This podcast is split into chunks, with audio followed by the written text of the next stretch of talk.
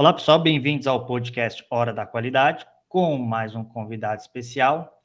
E eu vou deixar que ele se apresente. Olá, prazer estar conversando contigo, Fernando. É... Eu, como eu sou do ABC, não tinha como fugir, né? Eu venho de uma formação industrial. Acho que eles, da década de 80, acho que eles iam buscar os meninos na escola para colocar no Senai. Aí eu consegui escapar do Senai, mas os outros, as outras formações do nível técnico para frente eu não consegui escapar. Eu fiz colégio técnico em mecânica, fiz engenharia, fiz a parte de engenharia de segurança do trabalho, e aí fui para o mercado. É, trabalhei na SGS por 10 anos, fui um dos diretores mais novos lá na área industrial. E aí, nessa fase que eu já estava meio na parte administrativa, acabei fazendo MBA na FIA, que é uma fundação da Faculdade de Economia e Administração da USP. Então, essa é a minha formação. E, e aí, hoje, nós estamos fazendo a gestão da GCERT, né? Sim. É que você falou na GCERT, né, Reuter? Fala, explica para o pessoal um pouco o que, que é a GCERT, o que, que faz a GCERT. Bom, a GCERT é um organismo certificador acreditado, né? Ela está presente em mais de 50 países, não é isso?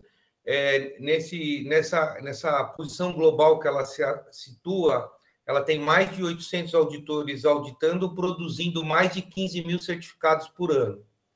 Ela auditou uma gama de normas e nos, na maioria dos segmentos, né? Porque essa área de certificação de sistemas de gestão, ele tem um enquadramento por tipo de negócio, né?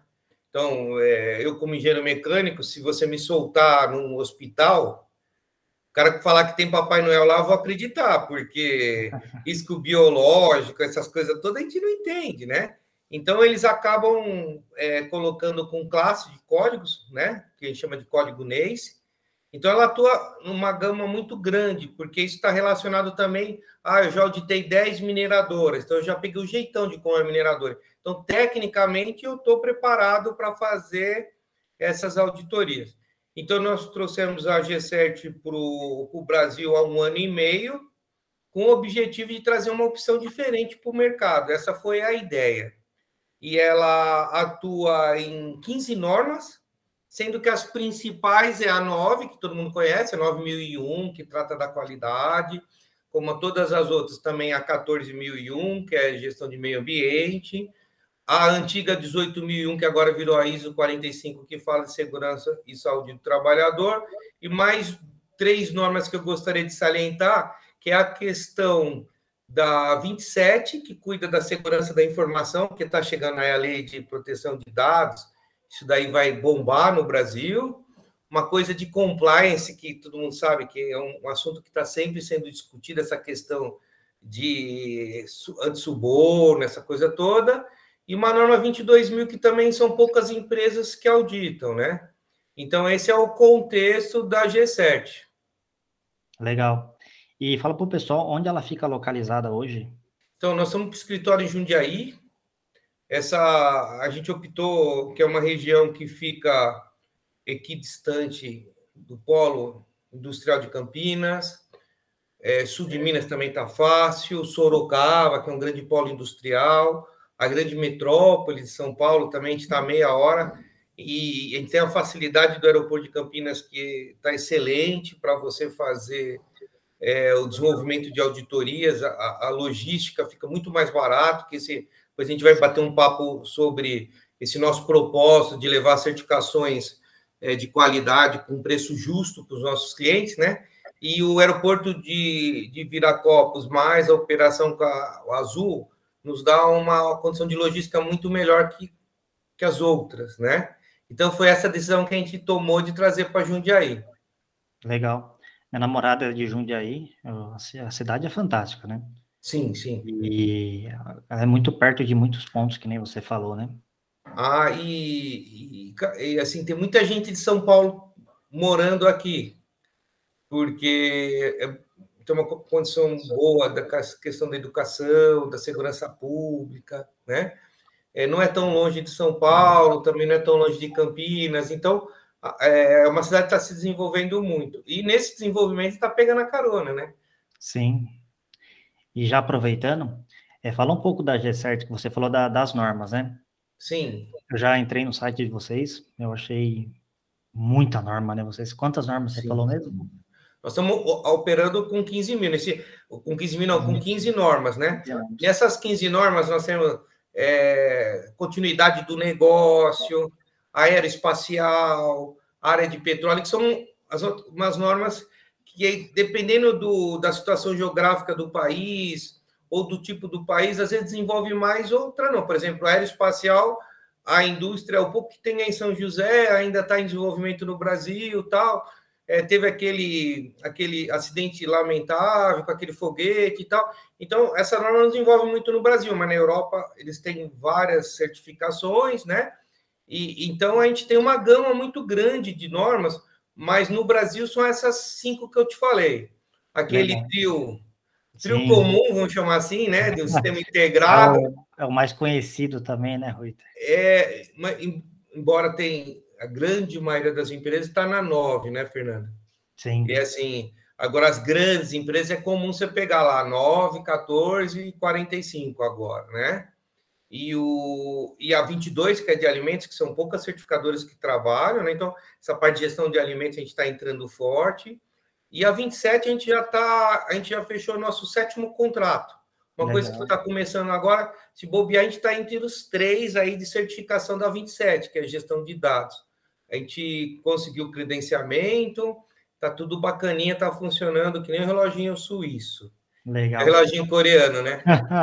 e, o, e antes suborno, a gente já fez a nossa primeira auditoria, fez o piloto, a gente está preparando o que a gente chama de produto, né?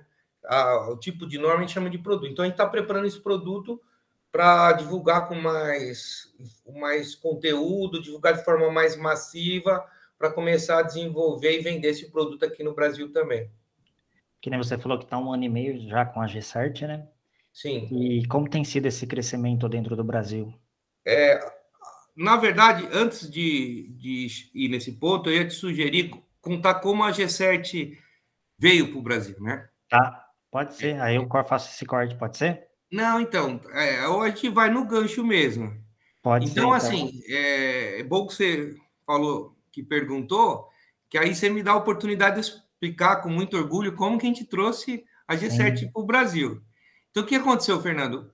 É, eu, eu, sempre fiz comercial nas outras certificadoras que eu trabalhei, né? Então, eu já trabalhei na SGS, fui instrutor de auditor líder pela Birovers, aquele curso de uma semana lá.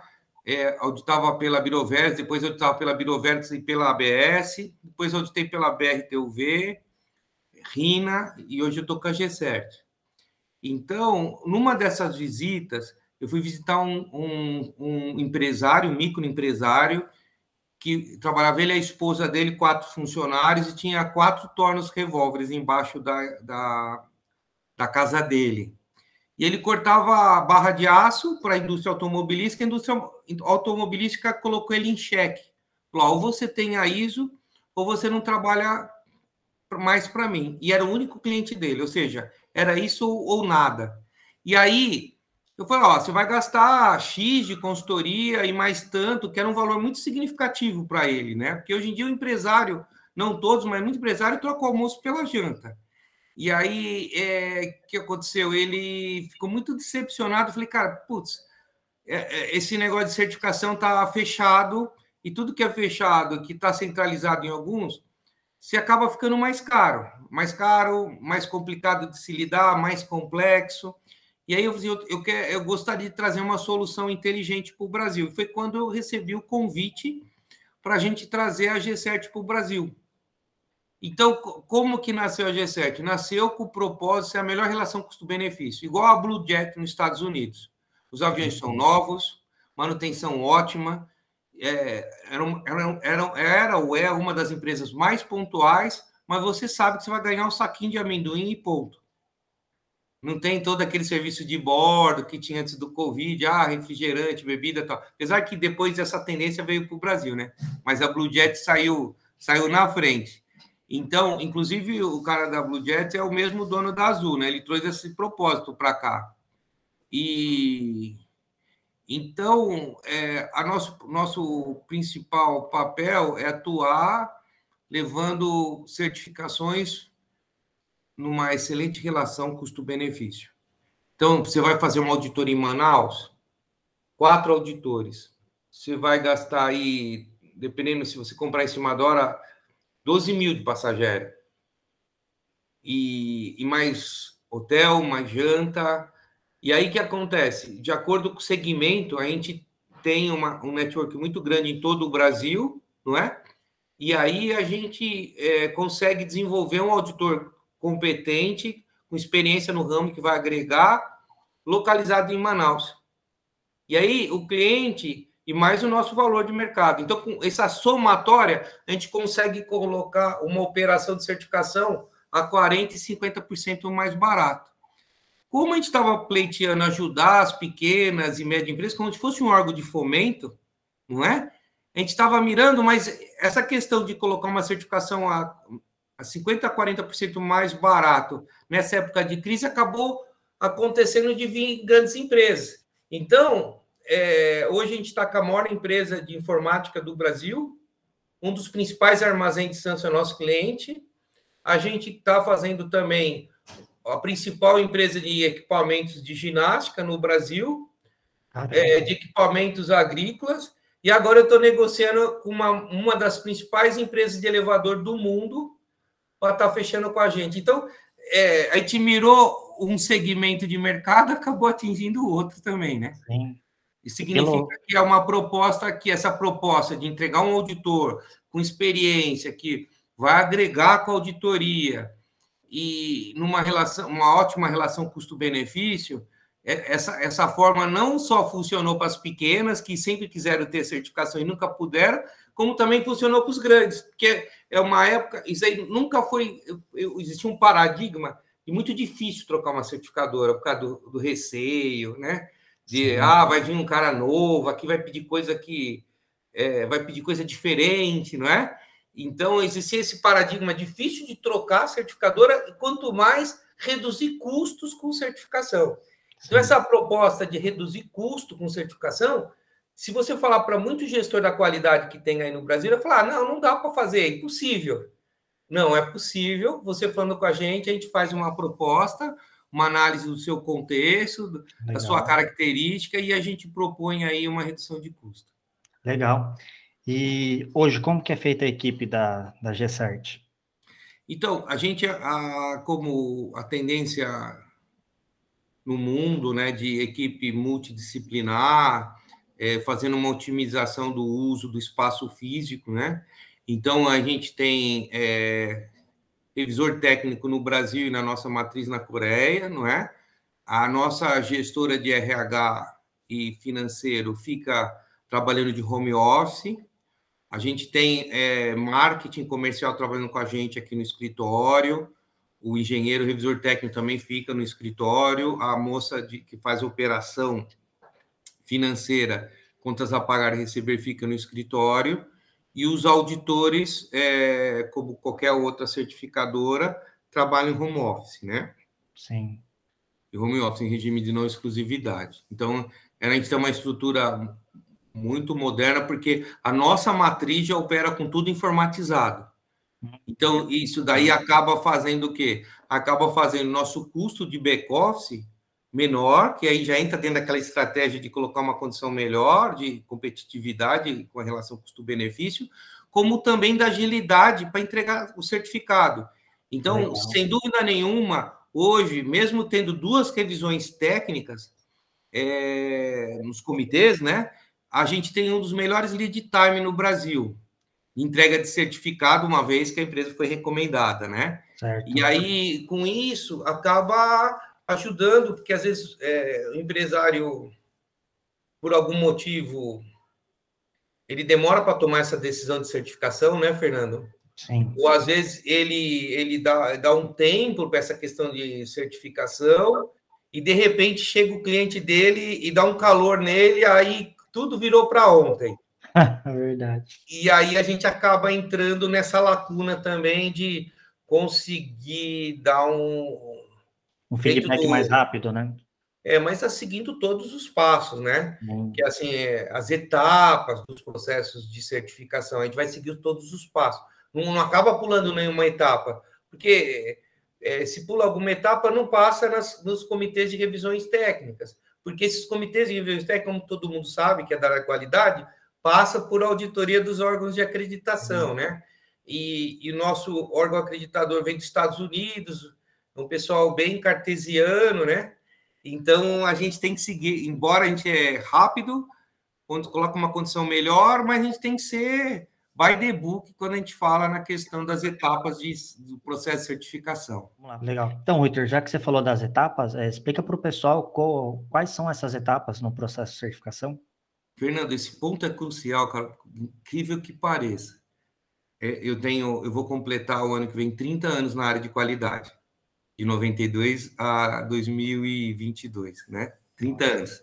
Comecei lá inspecionando o equipamento que está sendo fabricado, cinetando chapa, acompanhei a construção de uma caldeira gigante na CBC aqui em Jundiaí, que ia para Pacob, que teve aquele terremoto lá, e aí acabou com a cidade. Então, comecei com a área de inspeção de qualidade há 30 anos atrás, desenvolvendo a área industrial. Como eu trabalho muito com a Petrobras, eu, eu, como eu comentei com você, eu fiz a parte de segurança do trabalho, e como eu tinha a parte de segurança do trabalho e a SGS ia trazer para o Brasil a 18.001, eu fui treinado pelos italianos. Então, a gente fez as primeiras auditorias de 18 pela SGS, que foi a certificação da Pirelli no Brasil inteiro. E aí, com isso, eu fui pegando a especialidade. Eu fiz o primeiro curso de auditor líder no Brasil pelo BV em maio de 2001. E aí tinha 19 auditores do BV e eu, o único auditor da SGS. Então, você imagina como foi o bullying, né? E aí eles foi a coisa foi tão boa, foi tão rolando que eles acabaram me convidando para ir trabalhar com eles, inclusive para ser tutor, que eles chamam de tutor, né, o professor do curso de auditor líder, me chamam de tutor para ministrar os cursos de auditor líder. E aí o que acontece? Voltando à sua pergunta, né?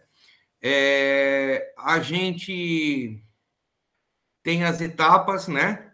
As etapas de auditoria e, e, a gente vai auditar as empresas. Às vezes o cara já chegou o absurdo de falar é, auditoria interna, mas precisa de auditoria interna.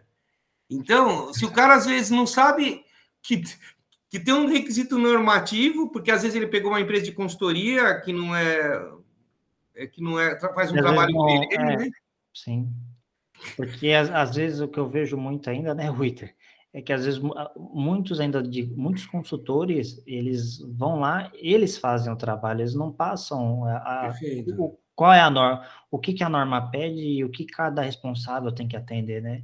E para ficar no pacote dele, ele põe tudo embaixo do braço e vai embora. Então, uma é... vez, Fernanda, sabe que eu fiquei sabendo que tinha uma empresa, não vou falar o nome por questão de ética, né? Sim. Em algum estado brasileiro, que ela tinha seu sistema de zona qualidade na nuvem.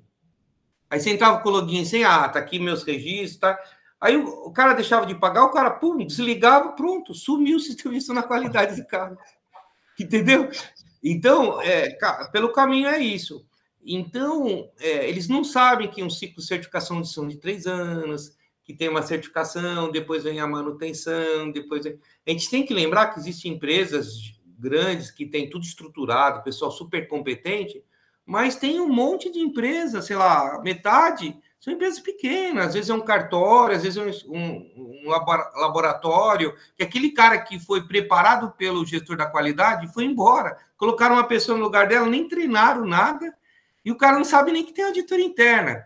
Então, assim, a certificação, então por isso que é bom a gente bater um papo, certificação é um ciclo de três anos, toda certificadora, três anos. Certificação, aí, a semântica, né? Tem os que chamam de acompanhamento, outros de su, su, é, supervisão, outros auditoria de continuidade, manutenção. manutenção. Então, a cada 12 meses tem uma auditoria para ver se a coisa continua mantida, para não acontecer isso que a gente está batendo papo agora. Então, é um ciclo de três anos. É, nossas etapas. A primeira coisa, como a, também comum nas outras certificadoras, o cara preenche dados em forma de um questionário, que é justamente que a certificadora fazer a análise crítica se eu posso te atender, né? Por exemplo, ah, Rui, a G7 faz hoje refinaria? Não, não é? A gente não está é, autorizado, a gente não tem esse código, a gente não tem o fluxo, não tem o processo para atender esse produto. Certo. Então, no questionário, a gente vai declinar porque está fora da nossa capacidade. Então, começa com um questionário, onde a pessoa preenche os dados, não é? Gente faz análise crítica desse processo, e é tudo informatizado na G7. E a gente ganha agilidade e ganha o histórico e, a, e, a, e, a, e a, os gráficos de tendência. Então, a gente pega esses dados e mais alguns outros documentos e posta no nosso site. E aí tem uma pré-análise, não é? Aí vai analisar perfil da empresa, o escopo, o código, o auditor que a gente está programando, aí deu tudo certo, aí agora pode fazer autoria, que a gente chama de work order. Aí vem uma work order da matriz, e esse número é a nossa rastreabilidade. E aí, com esse work order, eu vou falar com o Fernando para a gente fazer a programação da auditoria do seu cliente. Legal. Já encaminhando o auditor, porque é, não está claro isso, mas é bom que as empresas façam uma análise crítica que a gente está propondo também, né? Qualidade do auditor, a experiência do auditor nesse negócio, não é? Sim. Disponibilidade de data, questão de logística, né?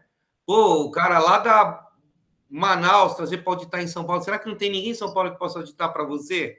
Pô, eu vou gastar mais 3 mil passagens. Então, é feita uma análise crítica também do seu cliente, né, Fernando?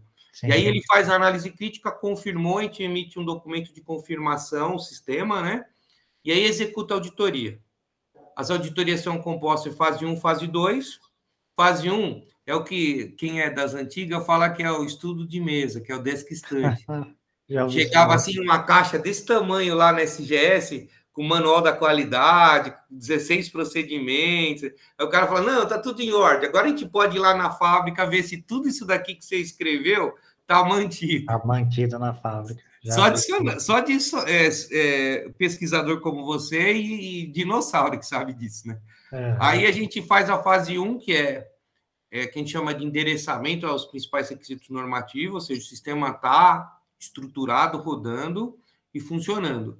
Aí a gente vai para a fase 2 para ver se tudo que você falou na teoria está sendo prático, porque às vezes controle operacional, risco presente, às vezes uma coisa que você previu no papel não está no físico, às vezes coisa que está no físico não está no papel. Aí a fase 2 é para fazer essa conciliação, de uma modo bem simples, conciliação entre a parte prática com a teoria. E aí conduz-se a auditoria por um auditor ou uma equipe, né? e depois disso a gente emite um relatório. Esse relatório e mais alguns outros documentos são anexados, como organograma, o mapeamento de processo, essa coisa toda. Então, junta-se a documentação, passa para revisão no Brasil e passa para revisão da Coreia.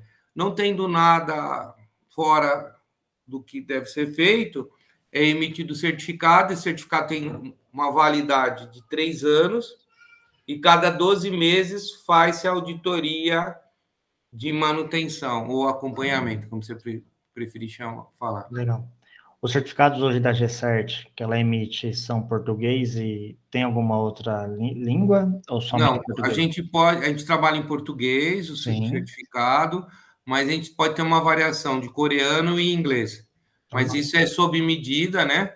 A gente tem que informar isso lá no começo, quando for fazer aquela análise crítica do que o teu cliente precisa. E aí a gente trabalha, porque às vezes é fornecedor coreano também, né? Sim. Então a gente, a gente quer ocupar essa lacuna, essa é uma outra estratégia nossa, né? E ter essa proximidade, porque o cara pode também querer um certificado do CAB da Coreia. Legal. E o CAB é tipo o Imetro na Coreia, né? Hum, então, o cara pode querer um certificado no Brasil sobre o fluxo de processo do guarda-chuva do CAB na Coreia. Então, aí vai nesse, nesse sentido. E qual é o tempo, desde o começo aqui? Vamos dizer que o cliente ligou para a GCERT, falou com o Ruiter. Desde a entrada, aí fez a proposta, aprovou. Desde a proposta que aprovou até a saída do certificado, qual é a média de tempo que leva, Ruiter? Então, ou, ou, ou, depende de empresa para empresa? Vai? É, tem um complicador aí, Fernando, que é a questão do é, a empresa receber a work order, que ou seja, está autorizada a começar Sim. a auditoria, e ter a agenda da empresa e conciliar a agenda com o auditor. Sim. Então, às vezes é um auditor tipo, ah, hospital. Não vai ter auditor sênior, um auditor com grande bagagem, um auditor é, que audita normas especiais, a agenda dele é 60 dias. 60. Então, o que a gente pode falar é o seguinte: é, os lead times separados, né? Legal. Então, assim, de entregar o relatório, entregar o relatório e receber o certificado, que aí, assim, ó, depois da auditoria, eu quando que eu vou receber o certificado? É de 15 dias a 30 dias. Tá? Então, quando a gente entrega com 15, pode ter certeza que é um dos melhores lead time do Brasil. Interessante. E aí a gente tem esse, esse, essa variável que depende de empresa, empresa, auditor, etc., que não, é, não depende da gente, que é, a, é casar agenda do auditor com a agenda da empresa, não é?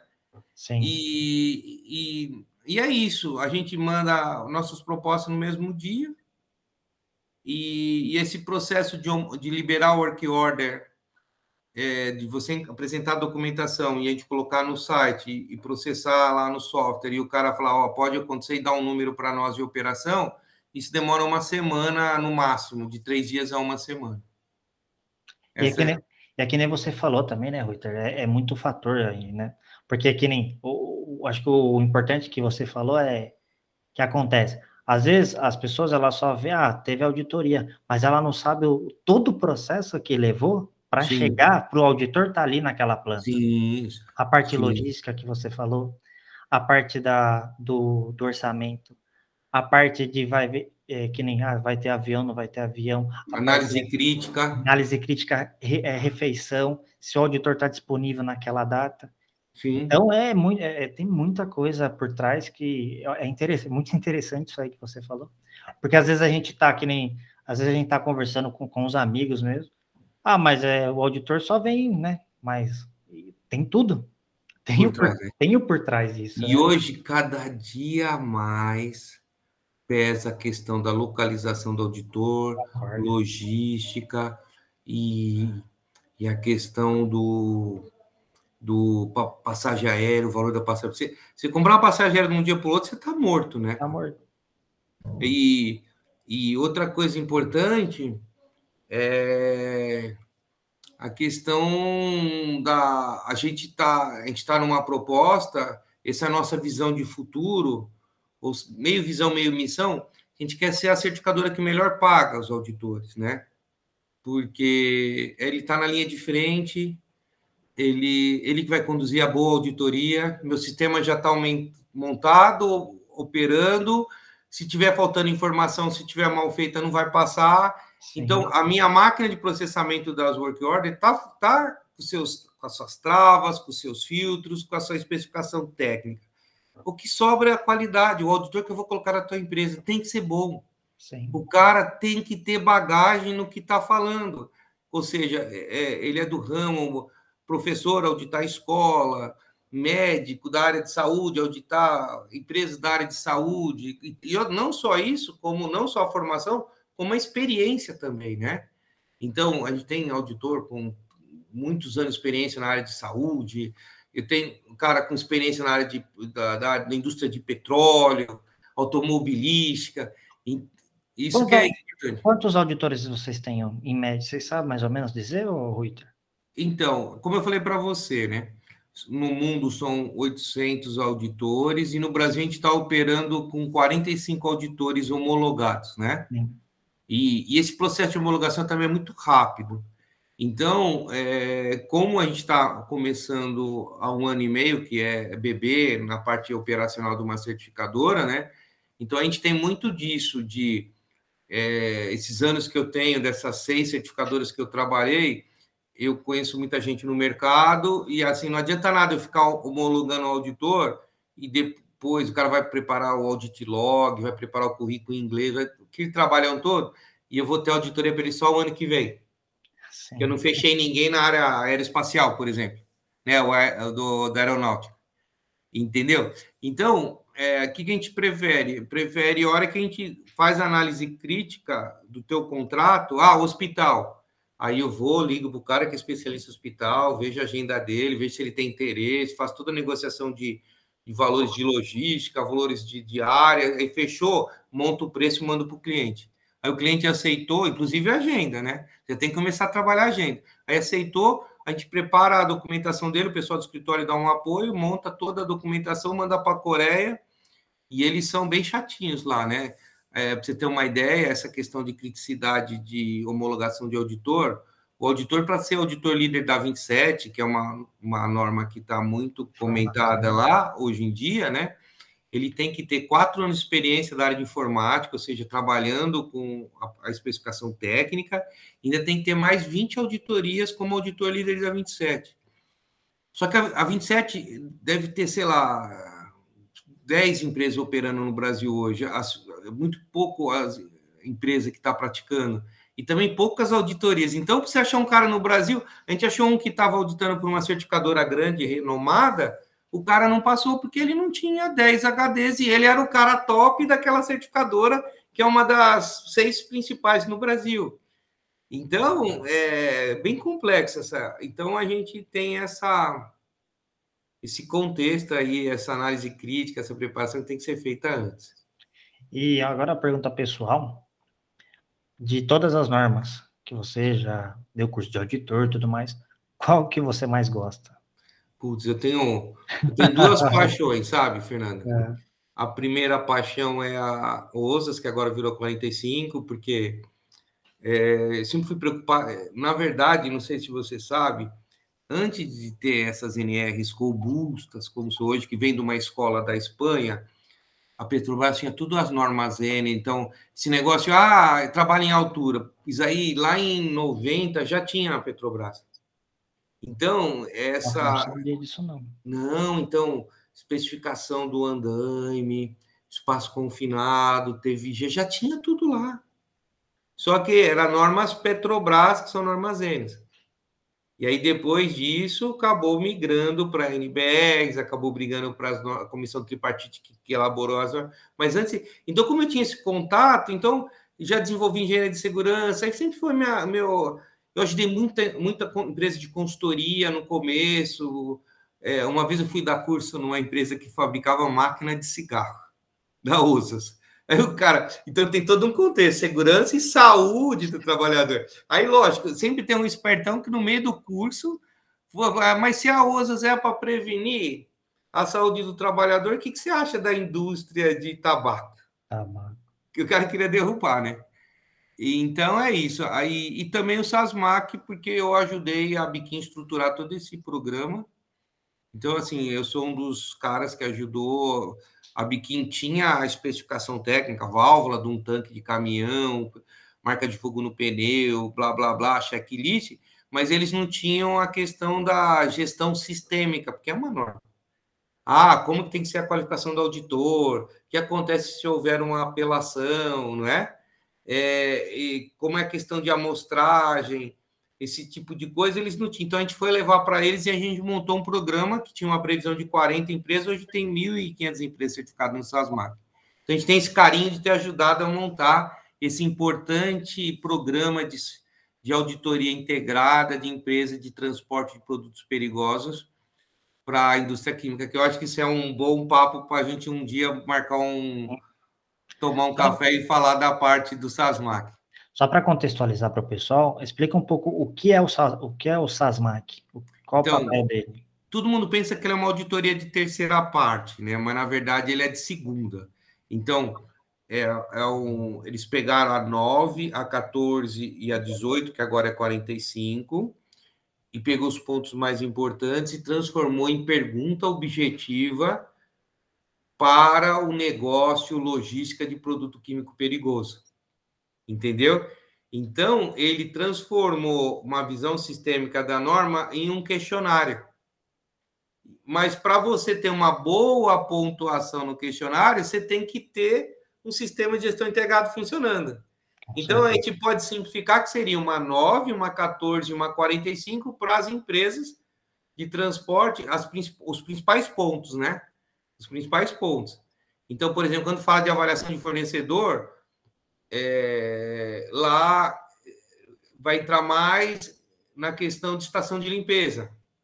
Quando fala da parte de aquisição ou fornecedores, lá vai cuidar mais da questão da compra de equipamentos. Se eu estou comprando equipamento adequado com a minha logística, né? Então, se é bottom load, top load, tipo de válvula, se o, se o tanque do caminhão tem que ser cladeado, ou de inox, ou de carbono. Então, é, ele vai centralizar apenas na questão de compra de equipamento. E os outros quesitos importantes de fornecimento, talvez eles não vão olhar.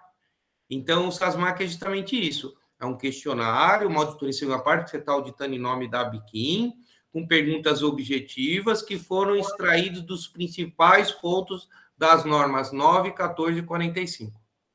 Interessante. E aproveitar que nem a gente estava, vamos voltar um pouco da G-Cert, né? Hoje, se a, o cliente ele quer entrar em contato com a G-Cert, onde que a, onde que a gente pode encontrar vocês?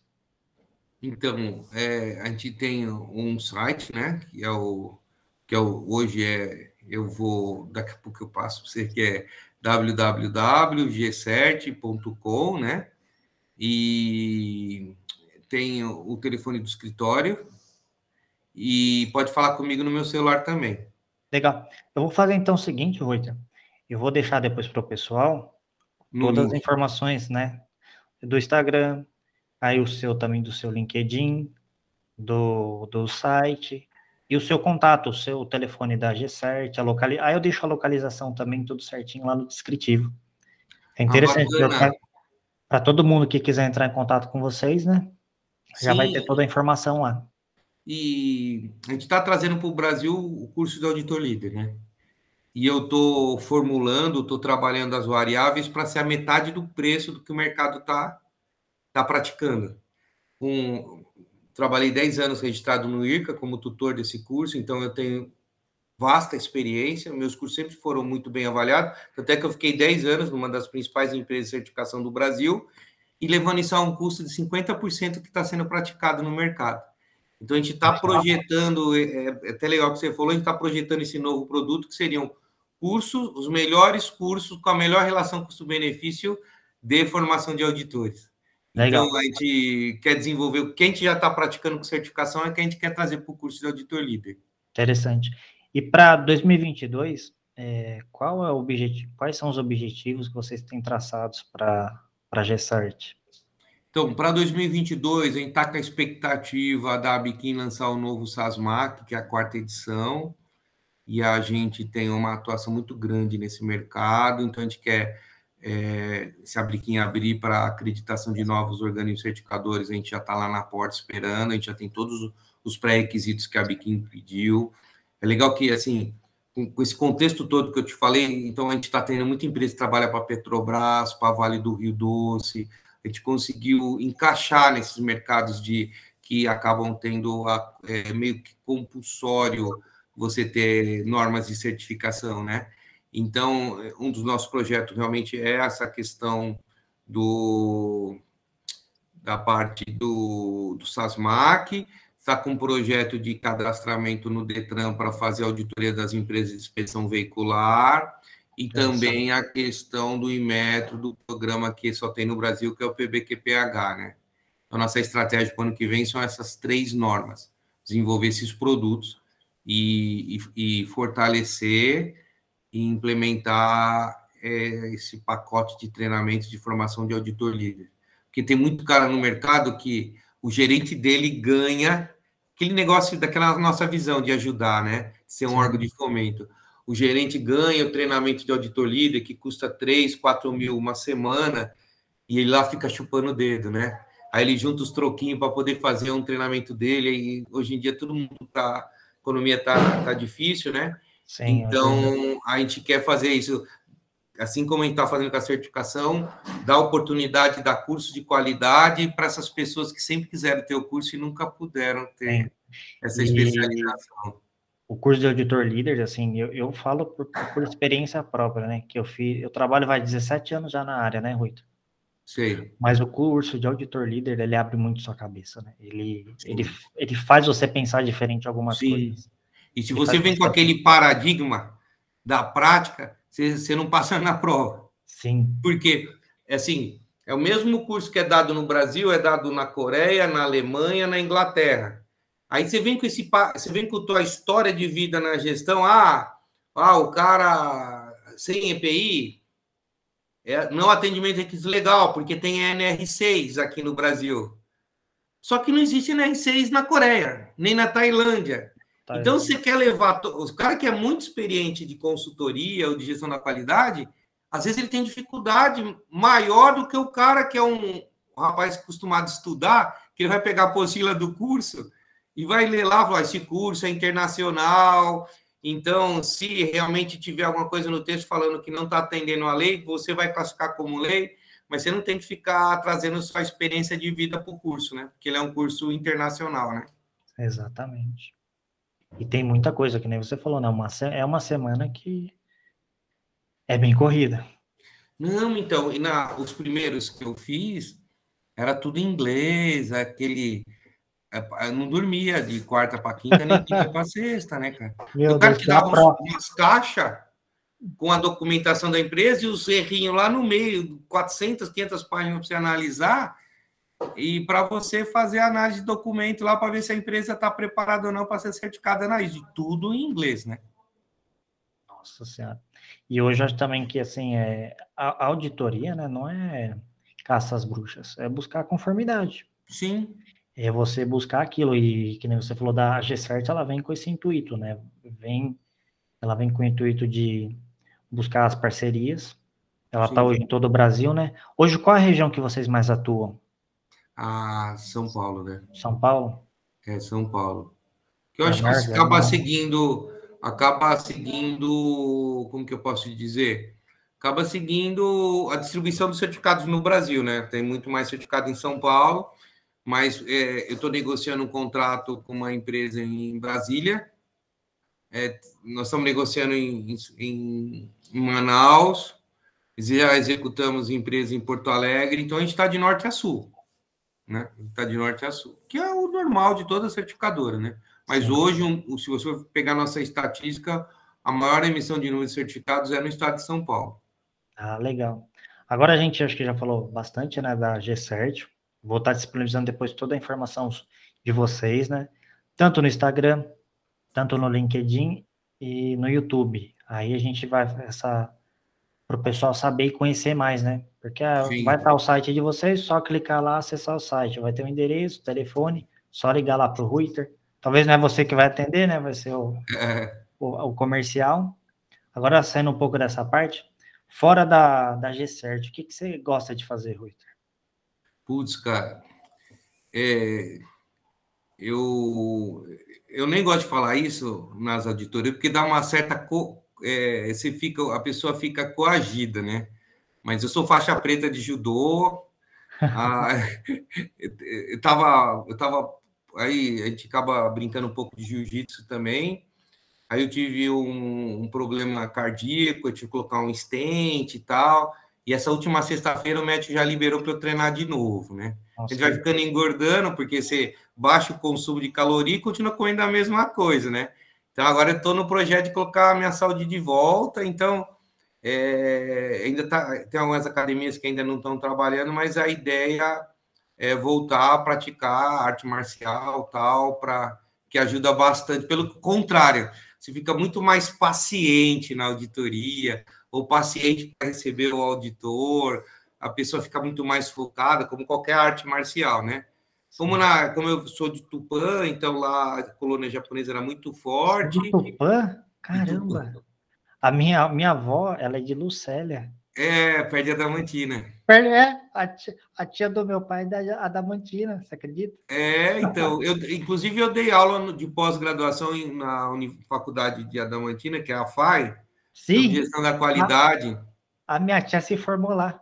É, e, e, eu não falei também, mas eu já dei aula na FATEC, na UniABC, duas matérias, né? A gestão da qualidade e logística. Só que gente viaja muito auditando, então eu não consegui conciliar a carreira acadêmica, que eu gosto muito, com a, com a carreira de, de auditor e agora gestor. Então, a gente acabou optando por fazer a carreira operacional e deixou a acadêmica um pouco de lado.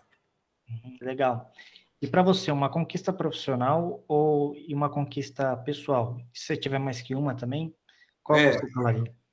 Bom, conquista profissional foi que eu fui diretor muito novo na SGS, que é uma das principais empresas de controle de qualidade do mundo. Eu, 27 anos, eu já era diretor, eu consegui isso, eu tirei um milhão de dólares de prejuízo do, da área industrial que eu estava administrando. Então, isso foi um resultado excelente, porque a gente com 27 anos ainda está início da carreira profissional, porque você forma engenheiro 22, 23 anos, e, e quatro anos de experiência é muito pouco para o mundo corporativo. Então, acho que isso, mas acabou também quase colando as placas, quase que eu buguei, né, cara, que é, você acaba ficando workaholic, né? Isso foi um dos motivos que acabei me desviando para auditoria, que é um negócio mais menos ambiente corporativo, né? E, e, a conquista pessoal é a minha família, né, cara? Minha família e o envolvimento que eu tenho religioso com a minha igreja, eu sou cristão, então é, minha grande, meu, meu grande, como que você, como você falou, né? Minha conquista. Sim. Minha, minha grande conquista foi levar minha família para uma fé, para uma igreja e ter meus filhos praticando. Então, isso, para minha ótica, né? Essa foi a grande conquista pessoal. Ah, legal, interessante. E se você fosse agora indicar um livro, uma série, um filme, qual, qual deles você indicaria para o pessoal? Então, é, o brasileiro, o brasileiro, ele é, como que eu posso dizer?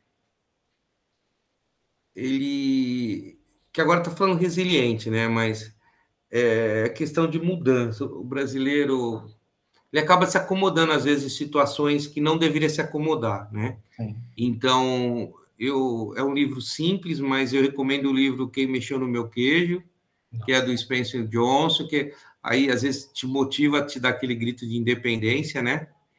Porque você acaba às vezes acostumando com o queijo mofado, né? e, e e o filme, é... Putz, cara, você falando que você não tem muito tempo para assistir TV, não é? Nesse, não, mas nesse contexto atual, né? Só a indicação do livro, que eu vou te falar, o que mexeu no seu queijo, eu li ele, Ruiter, quando eu tinha uns 15 anos. Sim. Eu li ele quando eu tinha uns 15 anos, eu nunca vou esquecer, foi a professora de, porque a gente tinha que ler um livro por mês, né? É. E ela deu esse livro porque ela ia dar a prova. Mas como Sim. aquele livro me mexeu comigo. Sim. É o que você falou, né? É. Do queijo mofado. Te desafia, né? É um, te, te desafia. sair do, do, do, do, do mesmo. E, e, mais, aí depois da prova, ainda, o Ritter, ficou. É, é, eu acho que o legal, às vezes, da, da escola, né? É isso. Ficou aquele debate, né? Porque aí você lê um livro desse que eu acho que tipo, explode a sua cabeça, né? Sim. E aí depois ficava. O, a gente debateu ainda por um bom tempo sobre alguns pensamentos dentro do livro do, do rato, do queijo mofado, Sim. de que nem você falou, né? De a gente não se acomodar. Sim. Nossa, adorei a sua indicação. Às vezes dá vontade de ler de novo, né? É verdade, Porque, você falou. Que você solta a pessoa, ela volta para a situação de conforto. E às vezes a situação de conforto está muito próximo de uma acomodação, né? Profissional, é, educacional, né? E a, e a gente tem que cada vez mais está tudo mais difícil, né? Então, as pessoas que têm essa capacidade de, de absorver energia em situações de mudança, que para engenharia é isso, resiliência, né? Absorver energia na fase elástica do material. Então, se, se você ainda tem essa capacidade de absorver essa energia e tomar as ações e romper com, esse, com essa zona de conforto, é muito bacana. Então, a gente tem que sempre estar tá afiando essa ferramenta, né? Legal. Eu gosto tanto da palavra resiliência que eu tatuei ela. Eu adoro essa tatu... adoro essa palavra, né? E, e é isso vem da cultura japonesa, né, Da cultura que japonesa. A gente tem lá um... a capacidade de se deformar e voltar ao estado é, natural. Que, né? que aquele, que aquele que eles falam do tem a árvore cheia de raiz, muito forte, e vem a tempestade e ela quer lutar contra a tempestade e o e a planta lá, o, o como que eu posso dizer, o, a plantinha de arroz lá, ela se curva ao grande vento, quando o vento passou, ele volta ao local, né? Legal. Essa é resiliência, né, cara? Você acabar absorvendo a energia e poder se comportar de voltar à posição normal sem ter muito sem ter muito estrago, né? Exatamente, é bem isso mesmo. Adorei a dica do seu livro aí. Acho que o pessoal é, se lê, depois vai lá, né, no, LinkedIn e manda mensagem pro Reuters fala. É. Boa indicação. Porque o... vai, vai mudar o seu pensamento de, de alguma maneira. E aí que você falou de acompanhar, a gente, é, a gente publica tudo no LinkedIn e no Face. Então, quer acompanhar? Putz, um dia eu estava auditando empresa de helicóptero que atende a Prefeitura Nossa. de São Paulo, e, e aí a gente tirou a foto lá com os helicópteros, é, coisa nova, tecnológica, a gente está postando lá. Então, a gente quer estar tá junto com, com, com o nosso cliente ou com as pessoas que estão em desenvolvimento de carreira, a gente quer estar tá junto, porque a gente acaba aprendendo mutuamente, né? Concordo. Então, o cara, ah, fala de tal assunto, coloca, então a gente vai postando lá e, e aí isso a, a, todo mundo se ajuda a, a fomentar, porque é, a, esse nicho de mercado, esse segmento de mercado de certificação é uma plantinha. Você não colocou água, não colocou no sol, ela vai acabar morrendo, né? Sim. Então é isso aí. Só tenho a agradecer. Para fechar, eu estou fazendo essa pergunta para todo mundo, Reuter. É, se, você for, se você fosse definir o ano de 2021 em uma frase ou uma palavra, como você definiria? Então, é desafio. Desafio? É, foi um desafio esse ano 2021. Legal. É, foi um desafio e, e um desafio triste, né? Concordo. Um desafio triste. E, e se você for ver a história da humanidade, sempre teve sempre teve esses desafios, né? Eu estava vendo, nem sabia, porque assim, na verdade acaba perdendo pessoa independente da situação populacional. Eu vi lá que nos Estados Unidos a gripe espanhola acabou matando 600 mil pessoas, que é mais ou menos o que faleceu no Brasil com o Covid. Sim, então, é, a gente pode dizer, isso é bíblico, né? Que essas, esses tempos difíceis são cíclicos, né? São lá no, no José, que no, no imperador lá, o faraó do Egito, que teve falta de comida, tá aqui da Babilônia e tal. Então, a gente vai passar, e cabe a gente a passar de melhor forma, né? Passar na melhor forma de resiliente, né? capacidade de mudança, paciente, planejador, etc. Exatamente. É isso aí mesmo. Então, Ruiter, eu vou ser sincero, só tenho a agradecer aí pelo, pelo bate-papo. Sim. Eu vou deixar então a, a rede, vou estar tá deixando todas as redes sociais de vocês, né? Tudo tá bonitinho, certo. tudo lá, coloco, vou colocar no Instagram, colocar no LinkedIn, no Spotify, porque vai estar, tá, é, vai estar tá no Spotify, no Google Podcasts, na Amazon Music. Certo. E no YouTube para o pessoal assistir. Tá ótimo. E para quem quiser fazer um orçamento, conhecer melhor a G-Cert, é só entrar no site, né? Sim. Você tem, você falou também do Facebook, né? Depois eu vou colocar também. Sim. Porque eu acompanho vocês só no Instagram, falar a verdade. É que eu não tenho Face, né? Então, é. eu acompanho bastante vocês lá no Instagram. Foi assim que acho que veio o nosso primeiro contato, né? Sim. E só tenho a agradecer mesmo, viu? Tamo meu, meu muito obrigado, adorei. Adorei a dica do livro, adorei conhecer um pouco mais da G-Cert, o que ela faz, como ela chegou no Brasil. Só gratidão. Obrigado. Você também. Tamo junto. Vamos ajudar a desenvolver esse papel de fomento, né?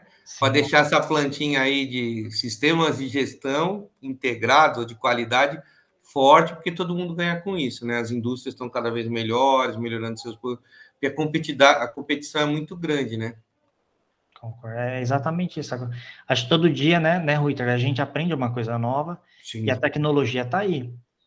E o Brasil tem muita empresa, tem muita empresa de grande porte, mas tem muita empresa de micro e pequeno porte que está crescendo também, né? Acho que tá a tendência aí ao longo dos anos é aumentar isso. E aí a G-Cert está aí para isso também, né? Para para ajudar e para somar com os clientes. Perfeito. Então, pessoal, só seguir, curtir, compartilhar essa, esse bate-papo que a gente teve aqui. Vou estar disponibilizando no YouTube, Google Podcasts, Amazon Music, Spotify. E meu muito obrigado a todos que escutaram. Tem dúvida? Só mandar mensagem, mandar mensagem para o Ruiter se tiver quiser fazer um orçamento e tudo mais, né, Ruiter? Sim, sim, legal. Estamos aqui à disposição. Opa. Deixa os comentários aí no. Como é que fala lá no. É, pode deixar os comentários. É, mandar mensagem também no privado, sem problemas. A gente só tem a agradecer porque cada vez mais a gente tá, esse, esse bate-papo, essas conversas, tá, acho que é uma troca de informação, né, Ruiter? É, tá sendo muito produtivo. E é, a cada pessoa que eu converso, é um conhecimento novo que eu, que eu adquiro, a cada pessoa que eu converso, é uma coisa que nem eu não, eu não sabia que você, de Tupã, olha como o mundo é muito pequeno, né? Sim. E do, do livro eu fiquei. Alta, Alta Paulista.